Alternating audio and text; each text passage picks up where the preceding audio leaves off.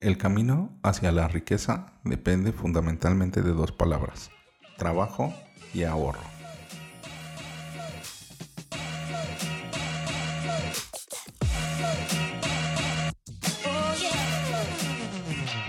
Hola, ¿qué tal? Bienvenidos a Ventaja Podcast, el podcast en donde hablamos de principios, estrategias y tácticas para los negocios tradicionales, online y startups. El día de hoy vamos a seguir hablando de grow hacking pero en esta ocasión en la fase de riqueza.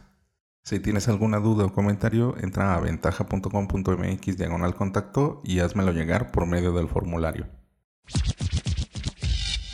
Recapitulando un poco, vamos a establecer que ya vimos cuatro fases del grow hacking. En la primera entrega hablamos de la métrica de estrella polar esta métrica que nos va a guiar en cada una de estas fases. Nos va a determinar cuál es nuestra métrica más importante en toda nuestra organización. Así que tenemos que establecerla de una forma muy clara y que impacte en todas las actividades que vamos a realizar, en todas las estrategias. Después, establecimos algunas estrategias de adquisición es decir, cómo vamos a generar prospectos para en el siguiente paso activarlos o convertirlos de prospectos a clientes. Y en la fase anterior establecimos algunas estrategias de retención. En esta ocasión vamos a hablar de cómo generar riqueza, de cómo generar un mayor ticket promedio de venta en cada una de nuestras transacciones. Y no necesariamente en el punto de venta, es decir, en nuestra página de venta, página de aterrizaje, eh, venta de mostrador, eh, cita, presentación de ventas o conversación de ventas, sino también cómo podemos incrementar esto con el tiempo de vida del cliente, cómo podemos, si ya lo tenemos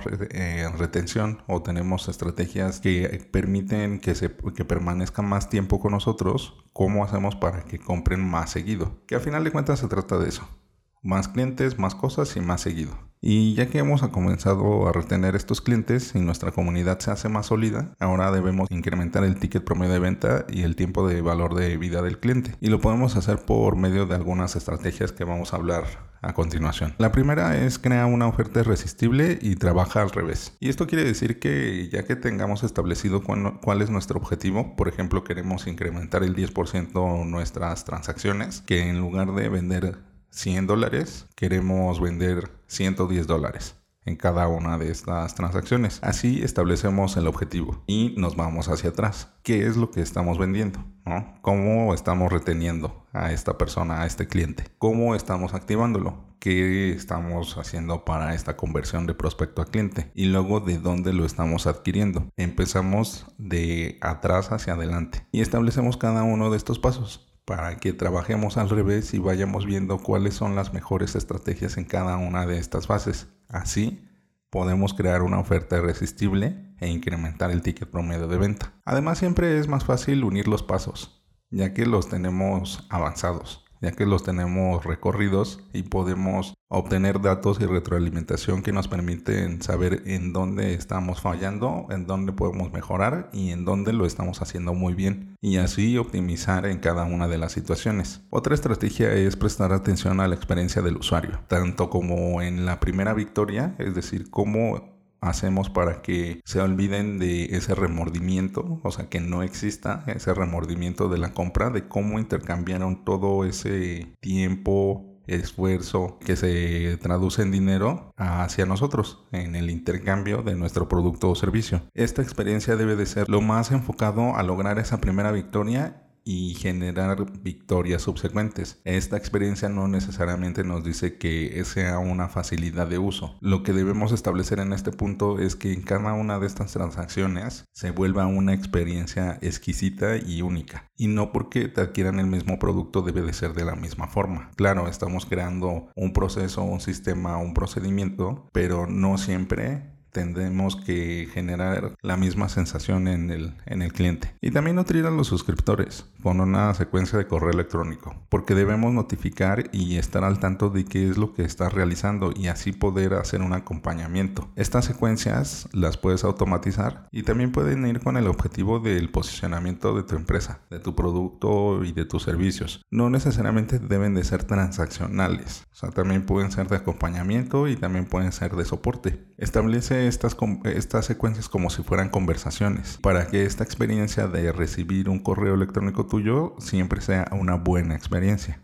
y no sea un fastidio de, bueno, otro correo de estos. También debes centrarte en las conversiones y en la optimización que esta fase es lo que estábamos platicando o lo que llegamos a platicar, de que las conversiones y la optimización, a veces estos ajustes en esta fase nos genera mayor éxito y mayor conversión y mayores ganancias en lugar de estar adquiriendo nuevos clientes, porque siempre es más caro conseguir clientes nuevos. También segmenta tus listas basadas en acciones. Aquí puedes etiquetar cada una de estas actividades es decir, si te compran tal producto o tal servicio o en qué momento, tú puedes generar una etiqueta y entonces segmentar estas listas. Un ejemplo muy claro es en el comercio electrónico, pero en el consumo recurrente. Si una persona te está comprando un producto que tiene un tiempo de vida de un mes, si tú lo etiquetas y lo segmentas a de que a esta persona se le va a acabar ese producto, puedes iniciar una secuencia de correos y notificarle que ya está próximo a acabarse